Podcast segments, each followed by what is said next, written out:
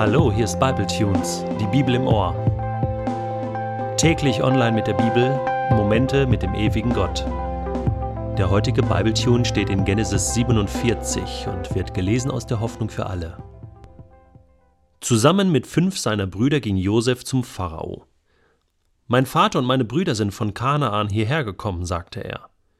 Ihren Besitz und ihre Viehherden haben sie mitgebracht. Jetzt sind sie in Goshen, er stellte seine Brüder vor. Welchen Beruf übt ihr aus? fragte der Pharao. Wir sind Hirten, wie schon unsere Vorfahren, antworteten sie. Wir möchten uns gern vorübergehend in Ägypten niederlassen. Die Hungersnot in Kanaan wird immer unerträglicher. Alle Weideplätze für unsere Herden sind vertrocknet. Bitte, gib deine Zustimmung, dass wir in Goshen wohnen können. Der Pharao wandte sich an Josef. Goshen ist der beste Teil unseres Landes. Gern dürfen dein Vater und deine Brüder dort wohnen bleiben. Und wenn unter ihnen geschickte Männer sind, kannst du sie zu Aufsehern über meine Herden ernennen. Dann brachte Josef seinen Vater Jakob herein. Jakob begrüßte den Pharao mit einem Segenswunsch. Wie alt bist du? fragte der Pharao. Ich lebe nun hundertdreißig Jahre als Gast auf dieser Erde, antwortete Jakob. Das ist keine lange Zeit. Meine Vorfahren sind viel älter geworden. Und es waren harte Jahre. Dann verabschiedete Jakob sich wieder mit einem Segenswunsch. Josef gab seinem Vater und seinen Brüdern Grundbesitz im fruchtbarsten Gebiet Ägyptens, wie der Pharao gesagt hatte. Es war die Gegend nahe bei der Stadt Ramses. Er versorgte jede Familie nach der Zahl ihrer Kinder mit so viel Lebensmitteln, wie sie brauchten. Die Hungersnot wurde immer drückender, weil auf den Feldern nichts mehr wuchs. Nicht nur in Kanaan, auch in Ägypten litten die Menschen schwer darunter. Josef verkaufte Getreide und übergab dem Pharao das Geld. Er nahm so gut wie alles Geld ein, das es in Kanaan und Ägypten gab. Deshalb hatten die Ägypter auch nichts mehr, womit sie bezahlen konnten.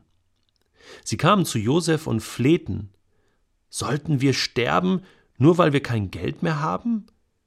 Bitte gib uns Brot. Gebt mir euer Vieh, entgegnete Josef, dann bekommt ihr Brot dafür. Sie brachten ihr Vieh zu ihm, und er gab ihnen Getreide. Bald waren alle Pferde, Schafe, Ziegen, Rinder und Esel Ägyptens im Besitz des Pharaos. Ein Jahr später kamen die Ägypter wieder zu Josef und sagten: Herr, wir haben kein Geld mehr und das Vieh gehört auch schon dir. Wir können dir nur noch uns selbst und unsere Felder geben. Lass uns nicht sterben. Kauf uns und unser Land, wir wollen uns mitsamt unserem Grundbesitz dem Pharao als Leibeigene zur Verfügung stellen. Nur gib uns Getreide zum Leben und Saatgut, damit unsere Felder nicht verwildern. Josef kaufte das ganze Land auf. Weil die Hungersnot so groß war, musste jeder seinen Grundbesitz dem König überlassen. Alle Bewohner Ägyptens wurden zu Sklaven des Pharaos. Nur das Eigentum der Priester kaufte Josef nicht. Sie bekamen ein festes Einkommen vom Pharao und brauchen deshalb ihren Besitz nicht zu verkaufen. Josef ließ allen Ägyptern melden: Ich habe euch und eure Felder an den König verkauft. Ihr bekommt Saatgut, das ihr aussehen sollt. Wenn die Ernte kommt, gehört der fünfte Teil davon ihm. Vom Rest könnt ihr euch und eure Familien ernähren und wieder neue Saat aufsparen. Du hast uns das Leben gerettet, antworteten sie.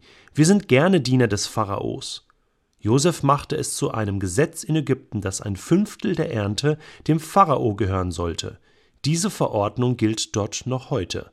Nur der Grundbesitz der Priester wurde nicht Eigentum des Pharaos. Die Israeliten ließen sich in Goshen nieder. Sie wurden zu einem großen Volk.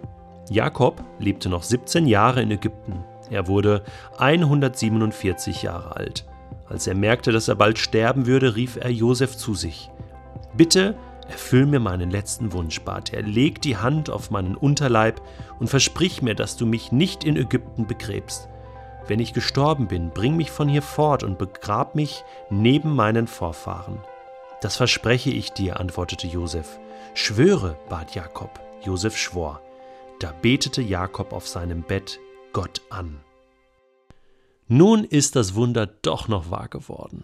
Jakob und seine Familie Sie landen direkt im Schlaraffenland, im Landteil Goshen von Ägypten, wo sie leben können, wo sie arbeiten können, wo sie genug zu essen haben, wo es ihnen gut geht, wie die Made im Speck. Und natürlich haben sie das Gott zu verdanken, wir haben schon darüber gesprochen. Mich faszinieren heute zwei Dinge aus dem Leben von Jakob, was nun bald zu Ende geht, so haben wir gelesen.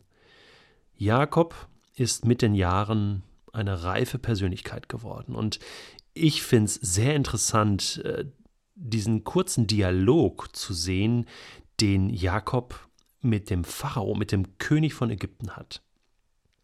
Er kommt da rein und der fragt ihn nach seinem Alter. Das ist natürlich Respekt, was hier der Pharao auch vor dem alten Jakob hat. Und er sagt, ich lebe nun 130 Jahre. Und dann sagt er, als Gast auf dieser Erde.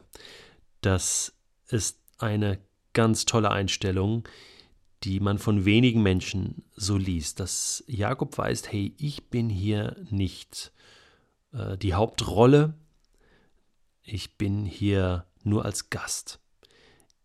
Meine eigentliche Heimat, die ist woanders. Und wenn ich nur Gast auf Erden bin, dann bedeutet das, dass die eigentliche Heimat im Himmel ist. Bei Gott ist. Und das weiß Jakob. Und er sagt, Ju, meine Vorfahren sind viel älter geworden.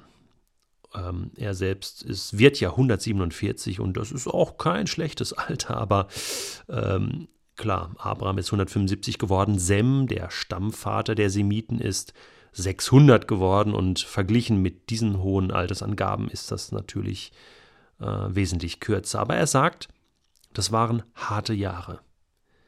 Ich hatte ein hartes Leben. Das ist das Resümee, das ist die Bilanz, die Jakob zieht. Mein Leben war hart.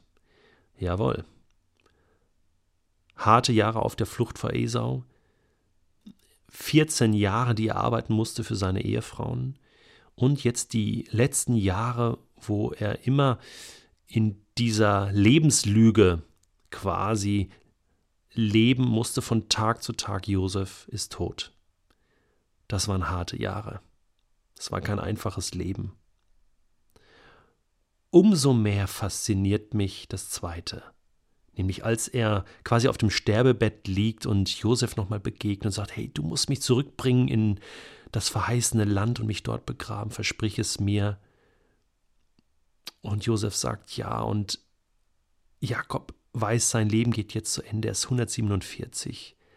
Und dann lesen wir im letzten Satz, da betete Jakob auf seinem Bett Gott an. Hey Freunde, ich sage euch eins, es gibt verschiedene Möglichkeiten, diese Welt zu betreten, dieses Leben auf dieser Erde zu leben und verschiedene Möglichkeiten, diese Welt auch wieder zu verlassen. Aber selbst nach diesen harten Jahren, die Jakob erlebt hat, betet er zum Schluss Gott auf seinem Sterbebett an. Ich kann dir nur sagen, was ich mir wünsche. Ich wünsche mir so einen genialen Abgang wie Jakob. Egal, was da schon war in meinem Leben und was noch auf mich zukommt. Ich möchte auf meinem Sterbebett Gott die Ehre geben.